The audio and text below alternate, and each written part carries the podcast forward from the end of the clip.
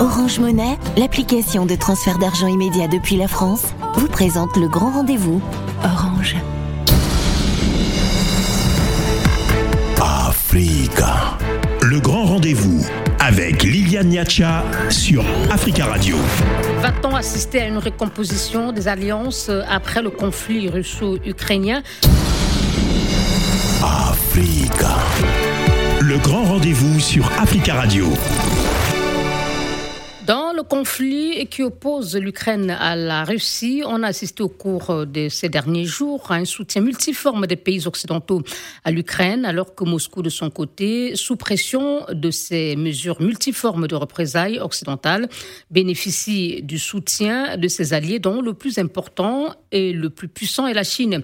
En Afrique, euh, occidentaux comme russes et chinois ont leurs alliés, même si le continent essaye de se tenir à équidistance des deux blocs aujourd'hui clairement marqués, comme à une certaine époque, celle de la guerre froide. Alors, dans ces conditions, va-t-on assister à une recomposition des alliances après le conflit russo-ukrainien? À quoi vont ressembler l'Afrique et le monde d'après au terme de cette guerre géopolitique et géostratégique?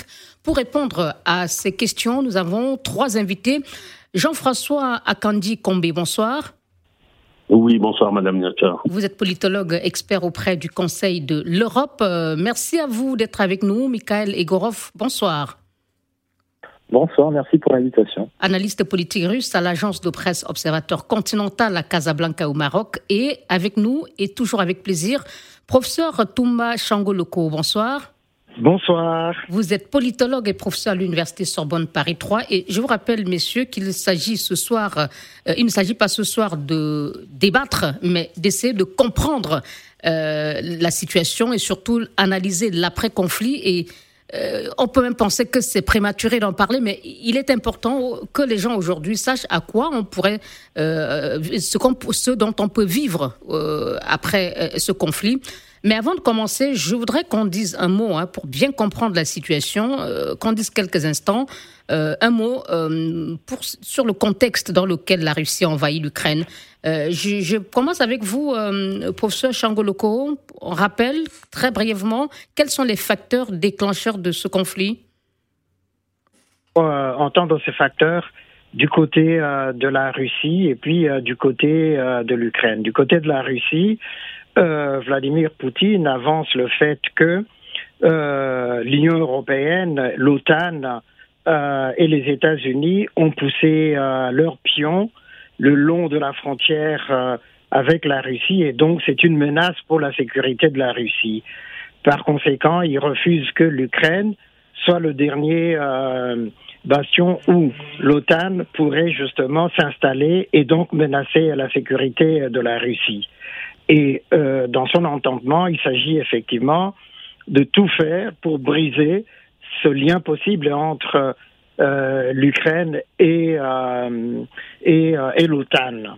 Du côté de l'Ukraine, évidemment, euh, suivant cela, ce qui s'était passé en Géorgie, en Tchétchénie, etc., euh, la crainte était effectivement d'être envahi par euh, la Russie depuis que la Crimée a été occupée en 2014 et puis depuis que la Russie a reconnu euh, les euh, républiques fantoches entre guillemets euh, du Donbass. il s'agit pour l'Ukraine vraiment de la survie, non seulement de son modèle, de son démocratique, et en même temps de son attachement justement à l'Europe. Pour le reste, pour l'OTAN évidemment, je crois que depuis l'effondrement de la Russie, il s'agissait vraiment de tailler de croupières de, l'ex-URSS, de tailler de croupières à, à la Russie. Et on n'a pas tenu effectivement compte d'un certain nombre d'attentes de, l'ex-URSS, de la Fédération de Russie, et euh, parce qu'il s'agissait de l'affaiblir. Ensuite, à mon avis, l'Europe et euh, l'OTAN, les États-Unis, ont fait comme si, euh, au fond, la Russie était hors jeu et la cristallisation du géo, de la géopolitique internationale se faisait entre les États-Unis et euh, la Chine, et euh, avec cette idée de euh, l'Indo-Pacifique. D'accord. On comprend hein, très clairement qu'il y a des enjeux sécuritaires de la part de la Russie. Est-ce que vous avez un élément à ajouter, professeur Akandi Kombe, sur ce que vient de dire le professeur Loko sur le contexte de ce conflit Alors, le, contexte, oui, le contexte, je, reprendrai, enfin, je m'associe à tout ce qu'a dit Alfred tout à l'heure. Il y a, nous sommes dans une situation où les explications, il faut prendre d'un côté et de l'autre. Ce à quoi il faut ajouter que euh, c'est un fait depuis la chute du mur de Berlin et donc depuis l'explosion de l'Union soviétique. Euh, voilà, et, donc la dissolution du pacte de Varsovie, euh, la Russie n'est pas restée inerte. La Russie euh, s'est employée avec les pays voisins de la Russie à construire une, une, organisation, c'est l'OTSC, une organisation qui avait vocation à être à la fois une organisation économique, mais aussi un pacte militaire entre les États voisins. Et donc, euh, euh il faut remettre aussi la position de l'Ukraine dans ce contexte-là, où l'Ukraine ne voulait pas participer à ce pacte-là, à ce nouveau pacte qui est en train, politico-militaire, en train d'être fondé, qui a été fondé euh, le 7 octobre 2002 et qui comprend notamment l'Arménie, la Biélorussie, le Kazakhstan, le Kyrgyzstan, euh, le Tadjikistan, etc. Euh, L'Ukraine n'a pas voulu adhérer à cela et s'est tournée plutôt vers l'OTAN vers, vers l'Europe et vers l'Atlantique, en fait, en somme, puisque mhm. l'OTAN est pilotée à partir des nations des, des États-Unis. Et le deuxième élément, euh, pour compléter ce qu'a dit Alfred tout à l'heure, c'est que l'Ukraine, sa position est que il, est un État souverain qui a été agressé par un autre État souverain. Et euh, bien sûr, il s'agit de, de, de, protéger le modèle, le modèle de démocratie, etc. Mais euh, l'argument fondamental que l'Ukraine avance sur la scène internationale, c'est regardez, je suis un État souverain, j'ai été attaqué par un autre État, et donc il y a là une violation fondamentale des règles du droit international qui interdit la guerre entre États et qui, qui, qui oblige les États. Donc pour vous, euh, euh, la Russie a euh, violé la souveraineté de l'Ukraine même si vous comprenez ces craintes au plan sécuritaire je présente la position des uns et des autres. Comme je mm. l'ai dit tout à l'heure, mm-hmm. nous avons deux thèses qui sont en face. Hein, euh, puisqu'il s'agit d'analyser, il ne s'agit pas de prendre position. Il y a la thèse, la thèse selon laquelle euh, que, que, Alfred a parfaitement expliqué tout à l'heure, la thèse de, de, de l'agression par l'OTAN euh, ou en tout cas de la mise en cause de la sécurité de, de, de la Russie, qui est la à travers la tentative d'extension de l'OTAN à, à l'Ukraine. Que cette expansion-là est une menace directe sur la vie euh, et sur l'intégrité du pays qu'est la Russie. Et il y a la thèse de l'autre côté qui soutient que, euh, comme État indépendant, ils ont le droit de choisir leur alliance et que, euh, au lieu d'être dans dans l'organisation du traité de la sécurité collective, donc que je citais tout à l'heure, qui a été mis en place par la Russie en 2012, ils préfèrent faire l'OTAN plus, plus, plus, atlantique, disons plus occidental. Euh, Monsieur Ogorov, euh, on ne va pas revenir avec vous hein, sur le contexte qui a été clairement euh, brossé par les deux précédents intervenants. Est-ce que l'objectif pour la Russie aujourd'hui, en envahissant l'Ukraine, c'était d'obtenir peut-être par la force l'attention que l'Europe et les États-Unis n'ont manifestement pas accordé à ces préoccupations? Bon, moi je pense que ce qu'il faut dire, c'est que euh, c'est vrai que la question sécuritaire et des tensions qui étaient devenues très palpables entre la Russie et l'OTAN depuis de longues années, c'est une réalité. Mais il y a quand même un aspect qu'il ne faut pas négliger, et peut-être même c'est le premier aspect. Il y a un aspect humain derrière tout ça. Euh, tout d'abord, il faudrait rappeler que depuis huit ans, il y a une population russophone du Donbass qui se faisait bombarder, si ce n'est pas quotidiennement, mais en tout cas très régulièrement en plein centre de l'Europe. Aujourd'hui, les médias occidentaux nous bombardent de news qu'il y a une guerre au centre de l'Europe, mais il y avait déjà une guerre quasiment au centre de l'Europe depuis huit ans. C'est la première chose. Avec une population qui, effectivement, comme beaucoup d'Ukrainiens, comme beaucoup de citoyens ukrainiens, qui n'ont pas reconnu les résultats des événements du Maïdan de 2014, qui, pour les Occidentaux, est considéré comme une révolution, et du côté je ne parle même pas de la Russie pour l'instant, je parle pour des millions d'Ukrainiens, c'était considéré comme un coup d'État. Cette population n'a pas reconnu les résultats de ce coup d'État, et depuis, elle vivait le martyr depuis huit ans. Plus que cela, il y avait des accords de Minsk qui ont été signés et qui n'ont pas été appliqués par le régime de Kiev avec la bénédiction des régimes occidentaux depuis toute cette période. Donc lorsqu'on parle du droit international, je ne vais même pas commencer à, donner des exemples de violations flagrantes du droit international par les régimes occidentaux en Irak, en Libye, en Yougoslavie, avec le cas du Kosovo, lorsqu'on a arraché le berceau spirituel, civilisationnel, historique du peuple serbe, de façon unilatérale et en violation flagrante du droit international, parce que vous allez me dire c'est d'autres dossiers, on parle de l'Ukraine. Effectivement, concentrons-nous sur l'Ukraine. Alors, est-ce que justement le fait de violer et de ne pas respecter les accords de Minsk depuis toutes ces années, et là on ne parle pas de six mois, d'un an, d'un an et demi, on parle de huit années, ça ce n'est pas une violation du droit international? Où étaient les régimes occidentaux qui aujourd'hui crient sur tous les toits que la Russie est l'agresseur, l'envahisseur? Où étaient ces mêmes régimes Donc, ce que vous êtes en train de défendre, monsieur... Oui, ce que je suis en train de dire, c'est qu'il fallait que les régimes occidentaux disent à l'allié ukrainien qu'il doit respecter pleinement les accords de Minsk. À défaut de quoi, ils vont, être, ils vont le sanctionner ou prendre des mesures de diminuer leur aide financière et ainsi euh, réduire les, livraisons d'armes et ainsi de suite. Où était le, le, respect du droit international à cette période?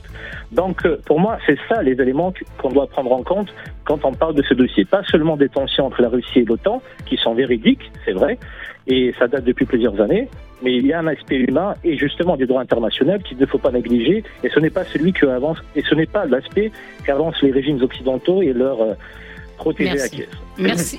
On va se retrouver dans quelques petites minutes pour poursuivre euh, notre analyse hein, de l'après-conflit en Ukraine.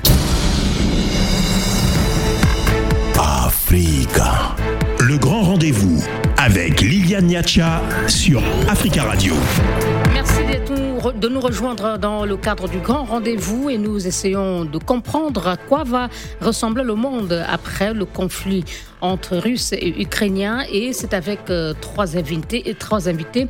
Professeur Alfred Toumbachangoloko, politologue, professeur à l'université Sorbonne Paris 3. Professeur Jean-François Kandi Combé, politologue, expert auprès du Conseil de l'Europe. Et Mikhail Egorov, analyste politique russe à l'agence de presse Observateur Continental à Casablanca au Maroc. Euh, avant de passer la parole hein, aux deux autres intervenants, Monsieur Egorov, je, je voudrais juste euh, vous poser cette question. Euh, vous avez dit avant la pause que les alliés occidentaux de l'Ukraine euh, n'ont pas suffisamment attiré son attention sur le risque que prenaient certaines euh, les, autorités ukrainiennes à se rapprocher de ces occidentaux. Est-ce que cela veut dire que vous remettez en cause la souveraineté de l'Ukraine? Parce qu'en tant que pays à part entière, n'a-t-il pas le droit de faire alliance avec qui il veut? Euh, je réponds à votre question. Premièrement, ce que j'ai dit, c'est que euh, les régimes occidentaux devaient mettre la pression non pas euh, dans le fait que l'Ukraine ne doit pas ne doit pas trop s'éloigner de la Russie, mais qu'elle doit respecter pleinement les accords de Minsk. Oui, donc, donc vous confirmez ce que je dis. Est-ce que l'Ukraine, en tant que pays indépendant, n'a pas le droit de faire ses choix au niveau de ses relations bilatérales et multilatérales Je n'ai pas parlé de, choix, j'ai dit que les accords de Minsk qui ont été signés, y compris par la partie ukrainienne, devaient être respectés. Ça, c'est la première chose. Alors évidemment, Washington, je suis certain, n'était pas intéressé par l'application de ces accords, mais l'Europe aurait dû effectivement faire en sorte, j'ai pas dit de remettre en cause son alliance avec euh, le régime de Kiev, mais de lui mettre suffisamment de pression pour qu'il applique ces accords et beaucoup de choses auraient pu être évitées. Et, pour, et en ce qui concerne la question de la souveraineté, à laquelle vous faites référence et à laquelle aujourd'hui cette, cette euh, question a déjà été mentionnée, j'aimerais rappeler que s'il y a bien quelqu'un qui a violé la souveraineté ukrainienne, c'est la partie occidentale en 2014. Parce qu'on a beau présenter les événements en 2014 comme une révolution populaire, mais de quelle révolution populaire on parle lorsque les Américains ont reconnu formellement avoir dépensé 5 milliards de dollars durant de longues années pour installer un régime pro-occidental en utilisant les, méthodes des révolutions de couleur. Et comment vous pouvez parler de légitimité de, des événements qui ont eu lieu à Kiev en 2014, y compris avec la participation d'éléments ouvertement euh, extrémistes néo-nazis, alors que des millions de citoyens ukrainiens, ce que j'ai dit tout à l'heure, ont refusé les, euh, résultats de ces événements. Des millions de citoyens ukrainiens, et pas que du Donbass, mais mm. beaucoup euh, de citoyens de différentes régions ukrainiennes. Merci, M. Euh, Monsieur Ogorov. Alors, euh, Monsieur euh, Loco, on en est donc là hein, au, conflit qui a, été déclenché le 24 février dernier avec les sanctions multiforme de, des Occidentaux, l'Union européenne et, et, américains. Et on, voit qu'il y a comme une union sacrée des alliés de l'Ukraine pour lui apporter le soutien. Est-ce que vous avez l'impression qu'en face, il en est de même de, on me fait signe qu'on n'a pas perdu le professeur locaux, mais donc vous répondrez, euh, s'il vous plaît, Monsieur Combé, à la question. Avez-vous l'impression qu'en face, on, ressent cette euh, euh, même unité de, soutien de la Russie? Ben, Ce que l'on observe de toute façon, c'est que chacun des belligérants d'obtenir le soutien du maximum d'États, euh, que ce soit au moment du déclenchement euh, de la guerre, au moment du déclenchement de l'invasion, euh, plus exactement, parce que quoi que l'on en dise, sans porter de jugement de valeur, euh, l'Ukraine, euh, jusqu'à preuve du contraire, était un État indépendant. bon, on peut bien sûr remettre en cause des processus internes qui ont conduit à ce qu'un gouvernement arrive au pouvoir, mais nous sommes ici sur la chaîne Africa Radio. Imaginez un peu que l'on applique les mêmes raisonnements en ce qui concerne l'Afrique. L'Afrique serait à feu et à sang aujourd'hui. Euh, donc pour revenir à votre question, chacun des pays, euh, chacun des pays essaie d'obtenir, et, la Russie obtient un certain nombre de soutiens. Euh, il y a un soutien euh, manifeste de la part d'un certain nombre d'États africains. Je dis manifeste, mais en réalité, ce n'est pas si manifeste que cela. Il y a On se rappelle le vote de, à l'Assemblée générale où beaucoup de pays africains se sont abstenus au, au grand dam justement des Occidentaux. Voilà, tout à fait. Il y avait 16 pays qui se sont abstenus et 9 mm. pays qui n'ont pas pris part au vote, euh, qui n'ont même pas voté, ce qui représente quasiment la moitié de l'Afrique. Hein. Bon, il y a l'autre moitié euh, qui a voté pour la résolution, euh, ce qui montre une Afrique qui est plutôt divisée. Mais en tous les cas, pour répondre à votre question, il y a un soutien de la part d'un certain nombre d'États africains, mais qui le présentent plutôt comme une position de neutralité pour pouvoir euh, faire intervenir en tant que médiateur dans le conflit. C'est d'ailleurs dans ce sens-là que le président Macky Sall, qui préside actuellement, qui est le président en exercice de l'Union africaine, s'est rendu à Moscou dans les jours qui ont précédé et euh, a proposé une médiation africaine. Et donc il y a il y a cela, il y a le soutien de la Chine. Mais en ce qui concerne le soutien de la Chine, les choses ne me paraissent pas aussi sûres qu'on l'affirme parfois en disant qu'il y a une alliance aujourd'hui entre la Chine et la Russie. C'est vrai que, d'ailleurs, la Chine n'a pas voté contre la résolution. La Chine s'est abstenue également. De même que l'Inde. Voilà. et, la Chine envoie des messages en disant attention, il y a une ligne rouge qu'il ne faut pas franchir à l'égard de la Russie parce que sinon nous nous allierons à la Russie militairement. Euh, donc la Chine est aujourd'hui dans une position euh, qui peut se comprendre d'ailleurs parce que la Chine est en recherche de leadership depuis longtemps et depuis avant même cette guerre, il y avait une lutte entre la Chine et la Russie pour être l'interlocuteur des États-Unis, c'est-à-dire du monde occidental en réalité. Mmh. D'accord. Merci, professeur Combe. On va revenir à vous tout à l'heure. Euh, je crois qu'on a retrouvé le professeur Loco. Vous m'entendez, monsieur Loco oui, très, très bien. Voilà, on, parlait des alliés de, de, de, la Chine. Euh, c'est l'aspect sur lequel le professeur Combe s'est retardé. Euh, mais je, voudrais qu'on vous parliez aussi de, cette, de cet élan de, solidarité au niveau de l'accueil des réfugiés, mais surtout des sanctions tous azimuts contre la, la Russie. Euh, pour vous, est-ce que l'Europe euh, ou les Occidentaux jouent pour eux-mêmes ou jouent-ils vraiment euh, pour l'Ukraine Ou roulent-ils pour l'Ukraine? Oui, il y, a vraiment deux, deux, ou trois enjeux dans ce qui se passe et puis de, du soutien de, de l'Occident, hein, en gros, vers l'Ukraine. Évidemment, la question de l'accueil des réfugiés montre l'ampleur de l'inquiétude euh, éprouvée en Europe vis-à-vis euh, de l'invasion euh, et de la guerre de la Russie en Ukraine. Et c'est en même temps une manière de affirmer la solidarité vis-à-vis de l'Ukraine. Vous savez que l'Occident arme l'Ukraine aujourd'hui, même si l'Occident n'intervient pas directement. directement Mais l'Europe parle d'armes de défense, hein Exactement. Euh, c'est pour montrer justement à Vladimir Poutine jusqu'où il, pas, il, peut ne pas aller euh, trop loin et en même temps lui laisser, euh, parce qu'il y a des négociations, des discussions avec lui, il y a une porte qui est ouverte pour mais, mais la question est de savoir pour qui roulent donc ces, occidentaux. Est-ce que c'est ah, ils roulent. ils roulent pour ils roulent pour l'Occident ils roulent pour l'ordre international le droit international on l'a rappelé ici même si hier il y avait eu euh, des violations de ce droit euh, international, mais en l'espèce euh, ici, effectivement, il y a cet enjeu-là pour la sécurité de l'Europe, la démocratie en Europe, ces valeurs-là qui fondent l'Europe qui est sortie de la guerre depuis 1945. Mais dans ces conditions, comment Kiev peut-il s'en sortir, tirailler entre euh, la Russie et euh, les puissances occidentales, même au niveau ah. intérieur, on, sent cette division, l'Ouest pro-occidental, l'Est plutôt pro-russe. Euh, est, comment est-ce que les autorités ukrainiennes vont pouvoir s'en sortir entre, on va dire, le marteau et l'enclume?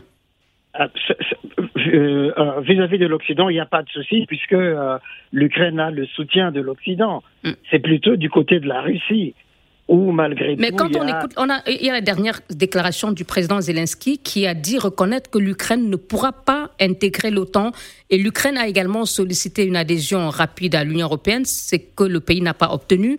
Euh, est-ce que euh, tous ces éléments-là ne peuvent pas euh, faire changer d'avis, peut-être demain ou après-demain, à l'Ukraine, ou changer de position ou de cap? Non, pas nécessairement. De toute façon, dès le départ, il était clair pour les Occidentaux que l'Ukraine n'entrerait pas dans l'OTAN. Ça, ça a toujours été dit et redit. Euh, que l'Ukraine n'entrerait pas dans l'OTAN. En revanche, dans l'Union européenne, le processus d'entrée euh, dans l'Union européenne est Pardon, en cours. le coup, juste précision, si cela avait été dit clairement, alors dans ce cas, l'invasion ne se justifiait pas. Et aussi, si cela avait été très clair pour la Russie, pourquoi le président Zelensky aurait donc déclaré, a donc déclaré aujourd'hui qu'il est clair que l'Ukraine ne peut, pas adhérer à l'OTAN? Mais parce que l'Ukraine avait fait la demande. L'Ukraine avait fait la demande et l'OTAN avait dit non, l'Ukraine n'entrerait pas dans l'OTAN. En revanche, le processus d'adhésion à l'Union européenne est en cours. Ça, c'est d'un. Euh, de deux, pourquoi Poutine euh, euh, envahit? Ben, Vous savez, l'Ukraine, il y a le, théoricien allemand Karl Schmitt qui avait théorisé nazi, hein, justifiait ben, justement la politique d'Hitler de, occupation d'autres pays européens. Poutine, vous savez, il y a un proverbe qui dit qui veut noyer son chien l'accuse de rage. Et c'est ce qui se passe aujourd'hui avec avec le président russe. Exactement. C'est un signal qu'il envoie vers euh, l'Union européenne en même temps parce que, je le rappelle encore, euh, dans, dans l'entendement de Poutine, l'Union européenne, enfin l'Occident, l'OTAN, euh, l'ont traité par-dessus la jambe. Parce qu'au fond, ils ont fait comme si la Russie n'existait plus en tant que puissance et que de l'autre côté. Et l'objectif, c'est de rétablir cet équilibre et de dire il faut, il faut absolument, il va falloir compter avec moi. Exactement. Et ça, c'est depuis euh, que euh, Poutine est arrivé au pouvoir en Russie. Merci. On se souvient de ses discours de 2005, etc. Fait de dire, ben oui, la grandeur ternie de la Russie doit revenir. Merci. Et l'un des éléments justement de cela, c'est d'abord le rétablissement de sa puissance militaire, les efforts pour le redressement de son économie, euh, ça va euh, plus ou moins bien, mais on voit bien que la Russie est encore dépendante de beaucoup de l'Union européenne, puisque sans l'achat du gaz euh, et du pétrole russe par l'Union européenne, l'économie euh, Professeur Leco, je vais vous couper la parole parce qu'il nous reste quelques minutes juste avant la pause pour écouter M. Gorov. Alors, M. Gorov, euh, quel rapport de force hein, euh, mondiaux pourrait donc être. à quel rapport de force mondiaux pourrait-on assister après ce, ce, conflit? Ou quel rapport, à quel rapport de force espérez-vous au niveau mondial après ce conflit? Moi, personnellement, je pense qu'on sera résolument dans le monde multipolaire, mais même si le monde multipolaire est déjà une réalité depuis plusieurs années, au vu de nombreux, de nombreux événements qu'on a observés sur la scène internationale, mais je pense que plus concrètement, euh, après cette phase, je pense qu'on euh, va approcher euh, le moment non seulement d'un monde multipolaire, mais d'un monde multipolaire post-occidentale. Et je vais vous dire pourquoi. Parce que au départ, lorsque le monde multipolaire commençait à 30 septembre, et, depuis qu'il s'est imposé, notamment et euh, avec l'action de la Russie et de la Chine sur la scène internationale, il n'est pas question d'exclure l'Occident euh, de, de, cette, de, cette, nouvelle réalité, de cette nouvelle ère, comme elle est appelée en Russie et en Chine, sur la scène internationale. L'Occident ne devait pas forcément s'aligner surtout avec la Russie et la Chine. Après tout, nous avons chacun nos civilisations, notre, nos cultures et nos valeurs respectives, propres à chacun de nous-mêmes, euh, comme à différents endroits du monde. Mais il fallait faire preuve d'un minimum d'adaptation à ces nouvelles règles. Mais lorsque l'Occident continue, s'obstine à dire que l'ordre international, c'est uniquement euh, l'ordre unipolaire où l'Occident a le droit de vie et de mort sur le reste de la planète, et que toute force qui va dire qu'elle n'est pas d'accord, donc euh, sera toujours sous pression euh, et sous, euh, sous, attaque. Donc évidemment. Donc vous, vous pensez que... les rapports mondiaux, les rapports de force mondiaux ne seront plus les mêmes? Certainement, sauf que je pense que le monde ne sera plus seulement multipolaire puisqu'il est déjà multipolaire, mais je pense que nous, nous avançons à grands pas vers un monde multipolaire post-occidental. Merci beaucoup. On va observer une dernière pause, messieurs. Rendez-vous dans quelques minutes pour conclure notre débat. Africa. Le grand rendez-vous avec Liliane Niacha sur Africa Radio. L'après-conflit russo-ukrainien, à quoi ressembler les rapports, à quoi vont ressembler les rapports mondiaux? Nous en parlons avec euh, Jean-François Akandi Kombe, politologue, Mikhail Egorov, analyste politique russe, et professeur Tumba Changoloko, politologue, professeur à l'université Sorbonne Paris 3. Et pour le mot de conclusion, je commence avec vous, professeur Kombe. Euh, quel euh, peut-on assister à une recomposition des rapports mondiaux après la guerre euh, entre l'Ukraine et euh, la Russie, euh, fortement sanctionnée et qui pourrait peut-être sortir affaiblie de, ce conflit, sous l'effet de sanctions évidemment. Oui, moi je, souscris sans difficulté à la conclusion du précédent orateur, qui consiste à dire que nous nous dirigeons vers un monde multipolaire, en tout cas plus multipolaire qu'à présent, euh, il a ajouté post-occidental. Euh, ça, c'est plus, je n'en suis pas si sûr. Mais en tous les cas, ce que moi je constate, c'est que euh, le conflit entre la Russie et l'Ukraine a, a, offert une opportunité de positionnement pour les différents blocs. Et depuis là, on, est, on est dans le retour à la guerre froide, là, manifestement. Ben, sans doute, en tout cas dans la configuration actuelle, sauf que euh, nous sommes quand même tous les trois qui sont en train de discuter, nous sommes africains. Moi, ce que je regrette, c'est que, comme d'habitude, les discussions sur la géostratégie africaine euh, se, conçoivent comme étant euh, sur qui allons-nous nous aligner. On, parle, on a parlé jusqu'à maintenant de l'Occident. Et justement, comment l'Afrique va se retrouver dans, dans ces conditions où on, a l'impression qu'on est, qu'on est rentré à la, la période de la guerre froide? Or, je, constate, par exemple, pour répondre à votre question, je constate par exemple que lorsqu'on parle du bloc occidental, le bloc occidental n'est pas si unique, unifié que cela.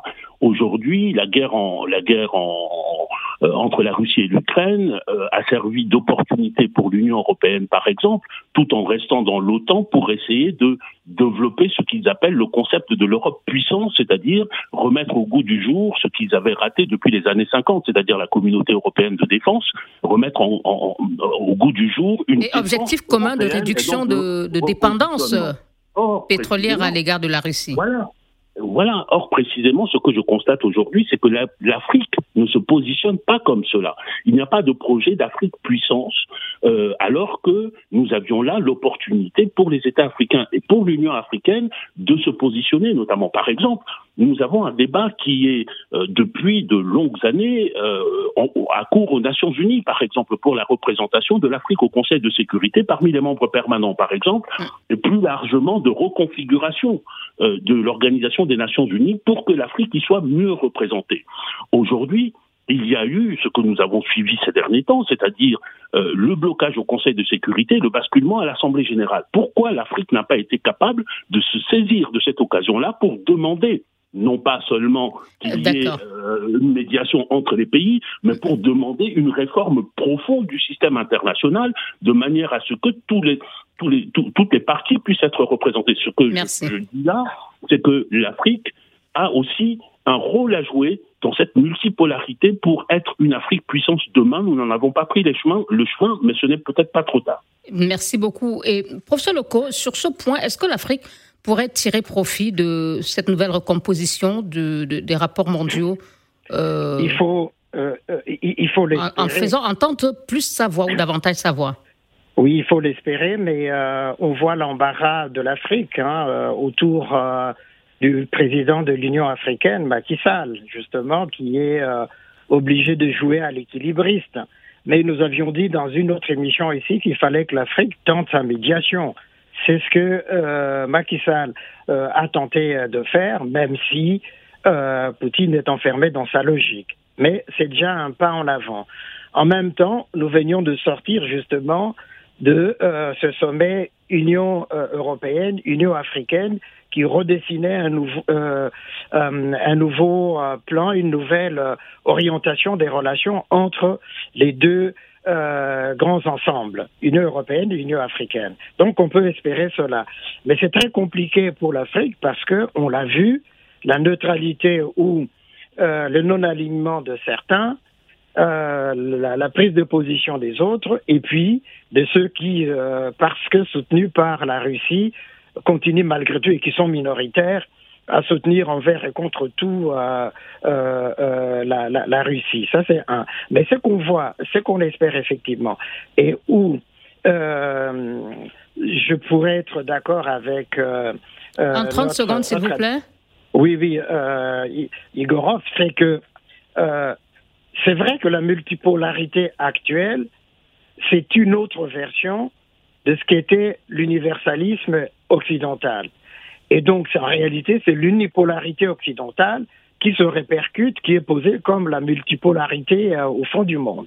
Effectivement, si on veut entrer dans une nouvelle multipolarité, cette euh, guerre, malgré tout, permet de rebattre les cartes si chacun, effectivement, a conscience que, un, nous sommes dans un monde interdépendant, etc., mais que chaque continent est une puissance euh, potentielle, à ce moment-là, effectivement, probablement, des choses pourraient changer. Merci. Mikhail Egorov, en, une minute, votre mot de conclusion. Euh, on, voit par exemple les États-Unis hein, se rapprocher du Venezuela pour tenter de contourner euh, la Russie en matière de pétrole. Euh, il n'est pas exclu aussi peut-être un rapprochement avec euh, l'Iran. Est-ce que vous n'avez pas peur aussi de perdre un peu ces pays qui étaient un peu comme vos alliés avant le conflit non, personnellement, j'ai pas peur et je pense que ça traduit justement non pas une position de force, mais plutôt une position de faiblesse. Parce que si aujourd'hui Washington se retrouve dans une situation où il est obligé d'aller vers ces, des pays qu'il, euh, dont il voulait en finir il y a encore de cela euh, tout récemment. Venezuela qui est sous sanction, sanction américaine depuis 2019, c'est son pétrole. Le Venezuela, le, voilà, le Venezuela, éventuellement l'Iran, éventuellement d'autres pays, ce n'est pas une position de force. Et d'ailleurs, on, on voit bien effectivement que même aujourd'hui, plusieurs des alliés traditionnels, entre guillemets, de. Et, je voudrais aussi mentionner, s'il vous plaît, que les, États-Unis qui ont appelé hein, euh, Israël à l'ordre, en quelque sorte, de clarifier sa position euh, dans ce conflit et en lui demandant d'être plus, euh, d'être, de coopérer dans les, les sanctions contre les, la Russie. Est-ce que finalement on va pas voir que les alliés de l'un des blocs hier va plutôt passer de l'autre côté et vice versa? Mais on le voit déjà, Madame Niacha, parce que la preuve, c'est que vous avez mentionné, par exemple, Israël, même si je pense qu'Israël restera lié aux États-Unis euh, pour encore longtemps, parce que les deux, euh, les deux régimes sont fermement liés. Mais on voit bien, par exemple, que des pays comme la Turquie, deuxième euh, principale force armée, armée de l'OTAN, a déjà clairement dit, malgré toutes les pressions et les demandes, qu'elle ne, qu'elle ne va pas se joindre aux sanctions contre la Russie.